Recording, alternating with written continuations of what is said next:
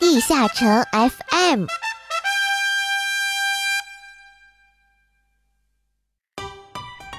大家好，欢迎来到第一期的地下城 FM。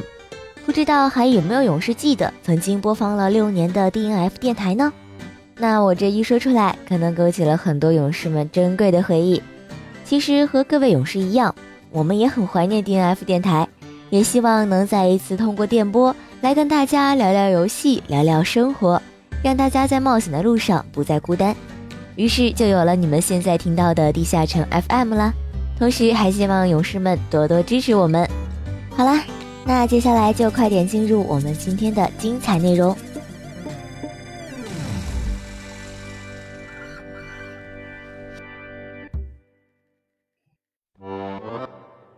对于副本机制有疑惑，看到两个团队副本中团长的风骚指挥很羡慕，还是想超越自我，提高自己的副本攻略效率。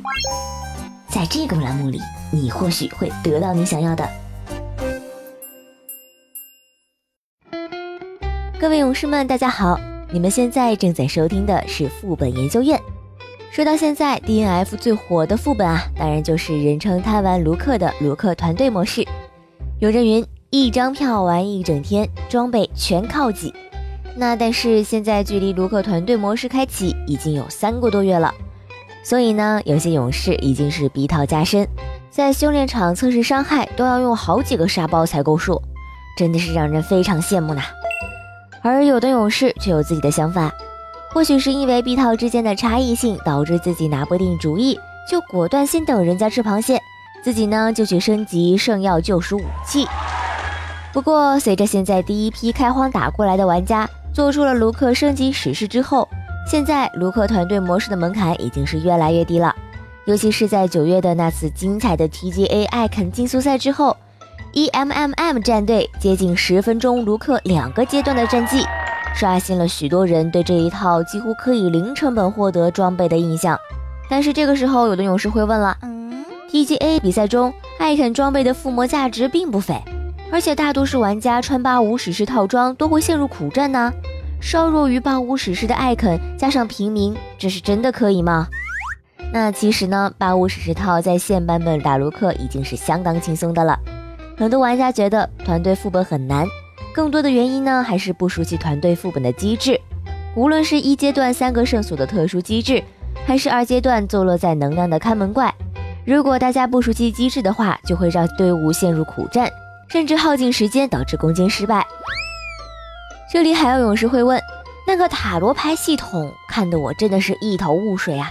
但是每次催促团长安排队伍攻略顺序的时候，团长都会说他要瞅一眼塔罗牌。那个东西到底是什么呀？怎么看呐？那这个问题呢，待我慢慢说来。首先，一阶段的三个地下城都有一定的特殊机制，而每个地区会在卢克开放日时，会在拥有的机制中随机选择一个为当日机制，显示在塔罗牌界面上。不过有一点是一样的，所有的机制都是在进入房间之后每二十秒生效一次。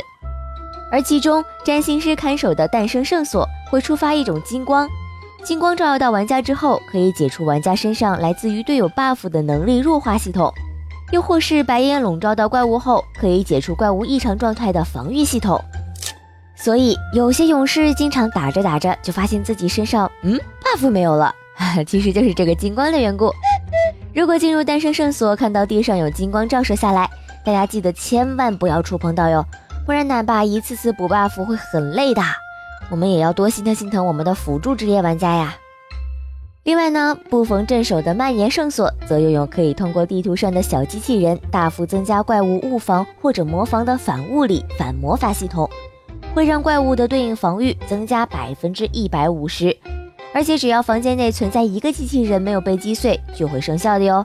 所以如果蔓延圣所出现反物理系统，我们的红白王爷能避开就尽量避开啦，而消亡圣所里的那个带颜色的球球是会影响属性强化的，那些元素球爆炸之后会在短时间内降低玩家特定的属强属抗，并增加相反的属强属抗。不过相对于前两个地下城的机制，这里的机制持续时间较短，而且影响没有那么的严重，倒是可以先不用那么讲究。不过说了这么多，关于每个地区的特殊机制，我们又要如何处理呢？这个问题相对来说就比较复杂了。我们今天的时间有限，就只能留到下期再让我为大家讲解了。还希望小伙伴们多多关注哦。那这期副本研究院的内容到这里就要结束啦，小伙伴们不要走开，后面还有更多的精彩内容。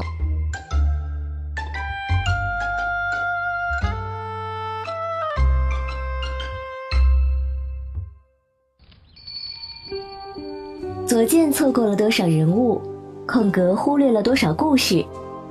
朝花夕拾，带你去了解 DNF 背后的故事。这里是阿拉德故事部，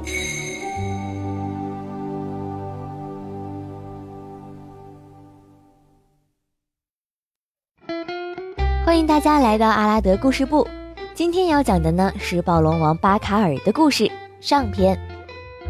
暴龙王巴卡尔原来是第九使徒，后来封号被二姐搞掉了。还有一个称号叫做土系火焰者，嗯，不过也没见他带过，估计是属性不怎么样吧。在游戏中呢，他是巴卡尔宫殿副本的 BOSS。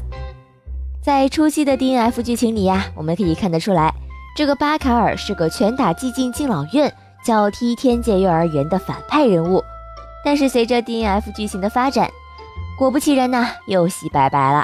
我们的二姐赫尔德的计划逐渐暴露，巴卡尔过去那些个事也就都明了了。巴卡尔是驯龙之王，在他的世界里，那可以说是真正的龙傲天。他曾经在自己的自述里说，什么把毁灭弱小的对手看作是世界赋予他的权利，还有什么只有在杀戮的时候才能感觉到自己是真正的活着等等之类的话。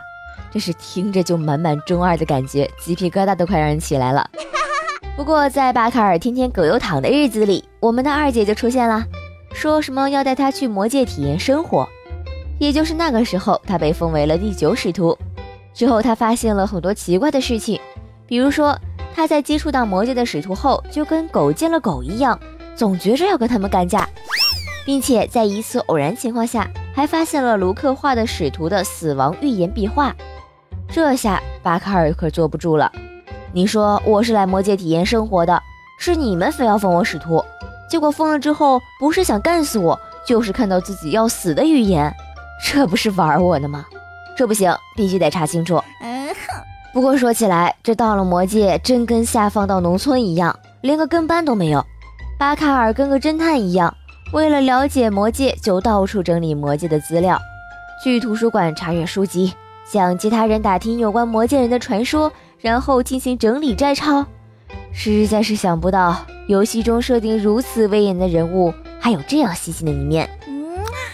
巴卡尔在看完卢克最后一张预言壁画之后，脑子中的马赛克一挥而去，他一下子就看透了二姐的阴谋。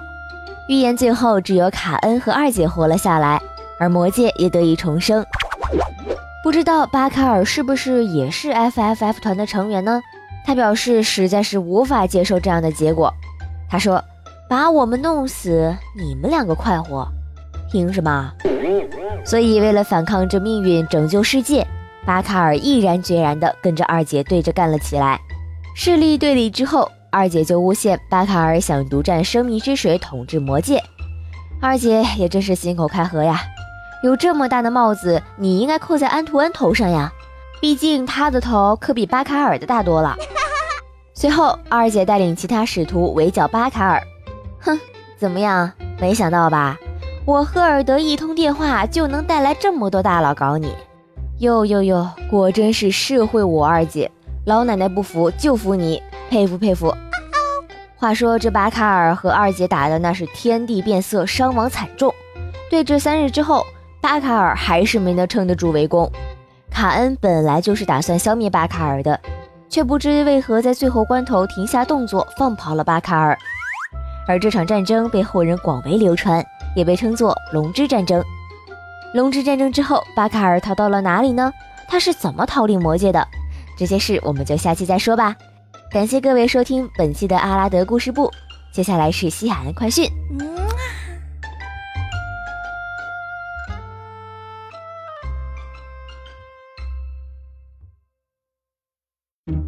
最新资讯，权威分析，迅捷发布。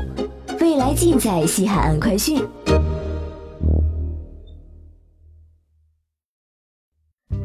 从去年五六月开始，DNF 的体验服服务器发生了翻天覆地的变化。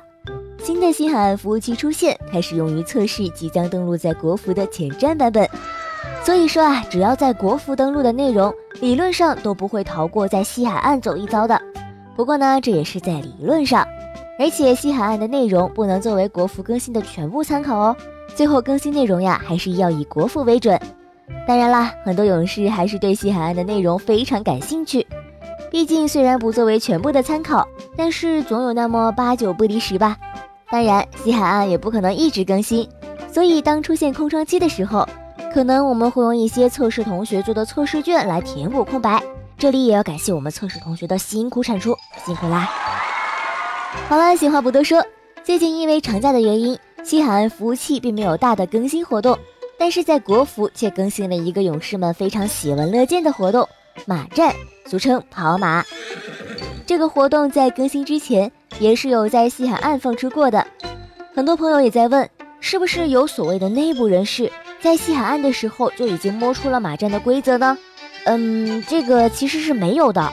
因为宝宝自己按照之前在西海岸积累下来的一点点经验，然后啊，然后第一天就放不出五色技能了。哎，不过呢，这里也作为一个天台玩家，给各位或许大赚或许血亏的勇士们做一个提醒：虽然界面基本一样，但是今年的马战规则和之前是不同的哟。而且大家之前得到的一些骑士的技能称呼都是不对的。我们这边的大佬无根，经过一发紧张刺激的 P 外交易之后，给大家带来了新的技能解读。刺没有错，但是回旋的正确叫法应该叫做横扫，而十字的正确叫法应该叫做暴击，而不是防御。想想两个马对打，你防御算个什么啦？不过呢，这里还是要提醒一下大家，马战只是个游戏，不要把输赢看得太重。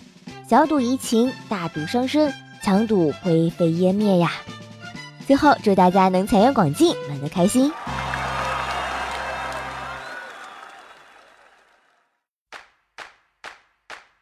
不知不觉来到了节目的尾声了，希望勇士们多多给我们留言。